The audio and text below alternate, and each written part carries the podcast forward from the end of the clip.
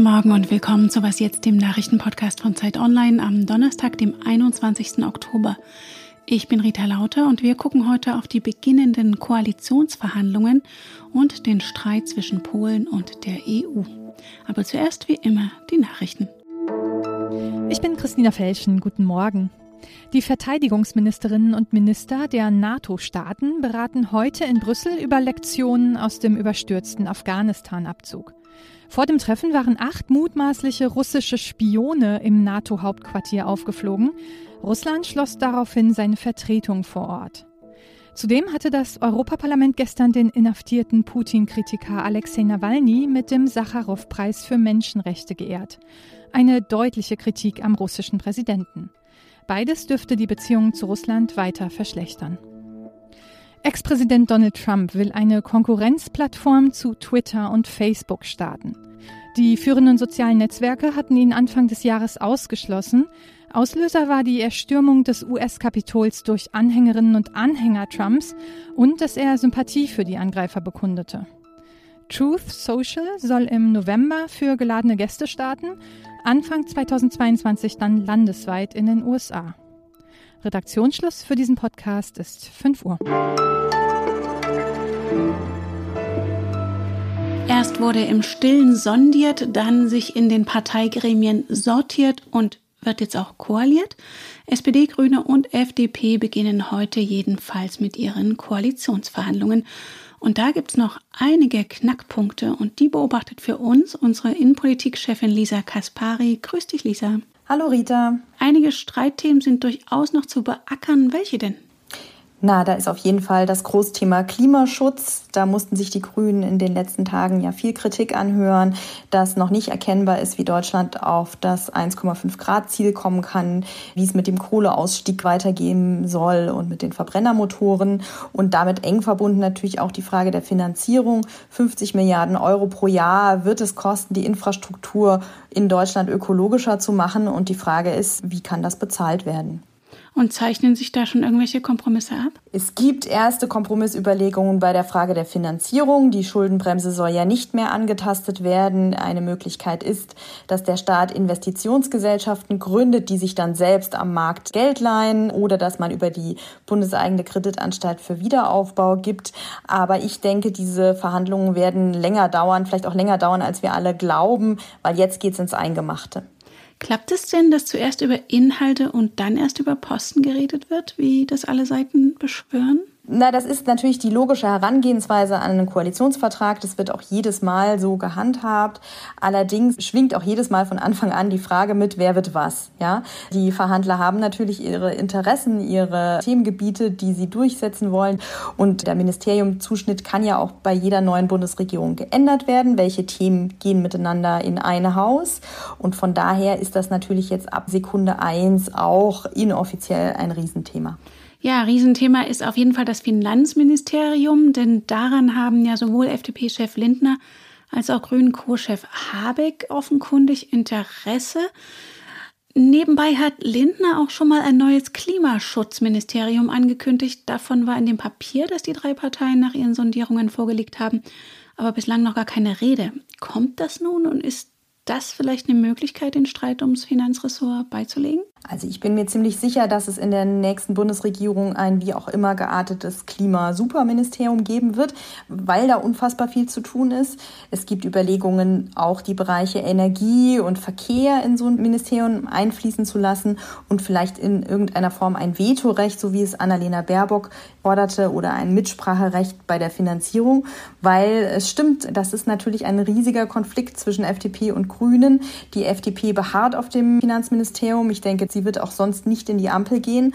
Aber eigentlich brauchen die Grünen das Finanzministerium, um den Klimaschutz finanzieren zu können. Und hier wird es, glaube ich, noch ein besonders langes Ringen geben, wie man da ähm, für beide Seiten gesichtswahrend rauskommt. Erwartest du denn sonst noch irgendwelche Überraschungen, was die Ressortverteilung angeht? Na, ich interessiere mich vor allem für die Frage der Parität. Herr Scholz hat ja im Wahlkampf angekündigt, dass er sein Kabinett paritätisch besetzen will. Die SPD hat aber, wie auch die FDP, das Problem, dass sie sehr wenige Frauen in der ersten Reihe bisher hatte. Die ganze Suche nach einer Bundestagspräsidentin der SPD hat gezeigt, dass da zumindest die Männer immer sagen, wir haben ja niemanden. Und da bin ich gespannt, wer am Ende nominiert wird, ob es junge, frische Gesichter geben wird, ob der Faktor Diversität auch eine Rolle spielen wird. Und das kann überrascht werden. Dann lassen wir uns in Zukunft überraschen und du wirst auch das wieder für uns einordnen. Danke dir, Lisa. Danke dir, Rita.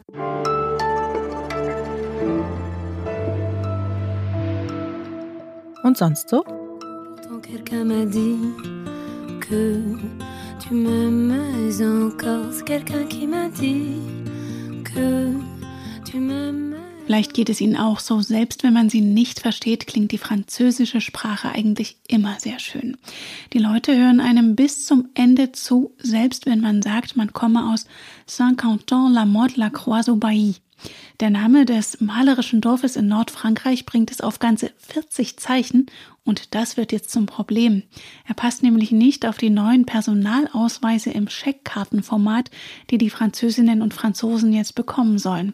Da ist nach 29 Zeichen Schluss. Und laut der Zeitung Le Parisien gibt es in Frankreich noch fast 80 Gemeinden mit zu langen Namen. Abkürzen dürfen die Behörden den Namen nicht. Und jetzt?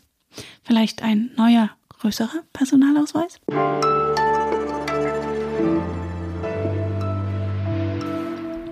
Energiepreise, Corona und Neuverschuldung. Die Staats- und Regierungschefs der EU haben heute in Brüssel eine lange Themenliste, aber überschattet werden dürfte das Treffen von den neuesten Streitigkeiten mit Polen.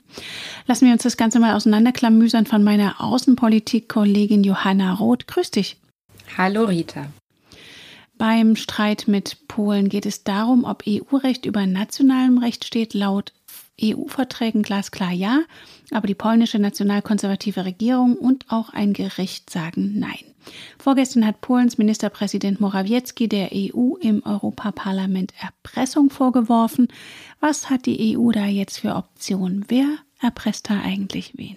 Ja, wer eigentlich wen erpresst, das ist eine gute Frage, denn mit ihrem Verhalten setzt die polnische Regierung die EU natürlich erheblich unter Druck. Denn so eine offene Konfrontation oder man muss eigentlich sagen Kriegserklärung gegenüber zentralen europäischen Werten und vor allem den Institutionen, die sie durchsetzen, das gab es ja noch nie und damit hat letztlich auch einfach niemand gerechnet. Die EU hat da jetzt einige Möglichkeiten, die Kommissionspräsidentin Ursula von der Leyen ja auch relativ klar zur Sprache gebracht hat, erstmals. Also ein weiteres Vertragsverletzungsverfahren, die Kürzung von Geldern über den Rechtsstaatmechanismus oder ein neuer Versuch, nach Artikel 7 Polen zu suspendieren. Aber bei all diesen Sachen ist wirklich fraglich, ob und vor allem wann sie Erfolg haben würden. Und was man ja gerade schon tut, ist Polen die Gelder aus dem Corona-Wiederaufbaufonds nicht freizugeben. Aber es ist wirklich so eine Pattsituation, bei der beide Seiten letztlich nur verlieren. Ja, im Europaparlament gab es ja auch viel Kritik an Morawiecki. Hier zum Beispiel Auszüge vom Chef der EVP-Fraktion Manfred Weber. Wer das Primat des Europäischen Gerichtshofs ablehnt, wer die Unabhängigkeit der Justiz ablehnt, der tritt faktisch aus der Europäischen Union als Rechtsgemeinschaft aus. Wenn dieses Urteil nicht revidiert wird, dann kommt Ihre Entscheidungen in Polen einem Austritt sehr, sehr nahe. Ist das denn jetzt die Vorbereitung eines Austritts oder Ausschlusses Polens? Dass Polen wirklich die EU verlässt und diese Entscheidung müsste ja von Polen kommen. Die EU kann einen Mitgliedstaat nicht rauswerfen. Das ist letztlich schwer vorstellbar. Also das will die polnische Regierung offenbar gar nicht. Sie hätte es auch sehr schwer, das durchzusetzen, denn eine große Mehrheit der polnischen Bevölkerung, das zeigen Umfragen immer wieder, ist sehr proeuropäisch eingestellt und ein Austritt aus der EU wäre für Polen auch finanziell fatal, weil der europäische Binnenmarkt für das Land sehr wichtig ist. Ich glaube, dass die polnische Regierung eher vorhat, der EU im Inneren zuzusetzen. Es geht ja auch gar nicht wirklich um einen Rechtsstreit, sondern um einen Streit um europäische Werte. Und an einer solchen Spaltung haben ja leider auch Populisten in vielen anderen europäischen Ländern ein gewisses Interesse. Gucken wir nochmal von anderer Seite auf Polen. Dem belarussischen Machthaber Lukaschenko wird vorgeworfen, Migranten über die Grenze nach Polen und damit in die EU zu schicken. Wie geht denn die EU damit um? Wird das heute Thema sein? Also es wird sicherlich interessant sein, wie jetzt beim EU-Gipfel über Belarus diskutiert wird und ob es weitere Schritte gegen das Lukaschenko-Regime geben wird. Aber an der akuten Lage an den EU-Außengrenzen im Osten ändert das ja erstmal nichts.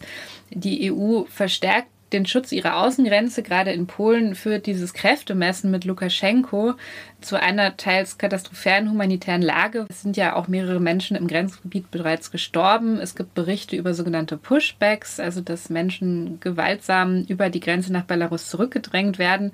Das sind klare Verstöße gegen internationales Recht.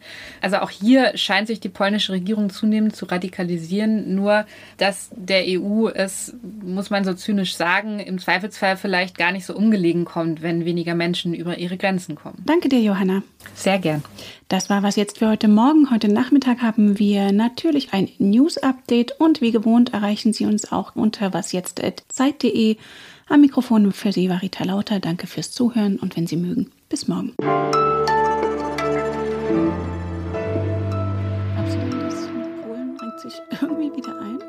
Glaube, solange diese Regierung in Warschau im Amt ist, wird das Verhältnis mindestens angespannt.